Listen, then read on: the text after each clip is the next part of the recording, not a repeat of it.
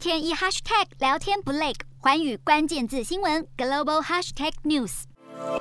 空袭警报响彻市区，乌克兰东部城市克拉莫托斯克在近日遭俄军袭击，当地火车站发生大规模爆炸，现场血迹斑斑，停靠车辆一片焦黑，更有大约五十多人因此丧命。乌东城市在近日成为俄军头号目标，除了克拉莫托斯克之外，佐路提镇也在十七号遭遇炮击，同样造成平民死伤。乌克兰政府敦促乌东人民向西边迁移，才能够躲避俄罗斯的大规模攻势。至于乌国南部的尼古拉耶夫也受战火重创，尼古拉耶夫州长信心喊话能恢复当地电力水源，不过在供水系统被修复前，居民们都只能从井里打水，甚至是到河边直接捞河水取用。根据州长说法，尼古拉耶夫目前还没有被俄军围困。或占领的危险，但另一座城市马利波可就没这么幸运。俄国军队在封锁马利波后，声称拿下掌控权，让乌克兰政府不断要求俄方开启人道走廊，好让马利波的平民撤离，就怕当地再度重演像布查那样的惨烈情境。寰宇新闻刘倩文综合报道。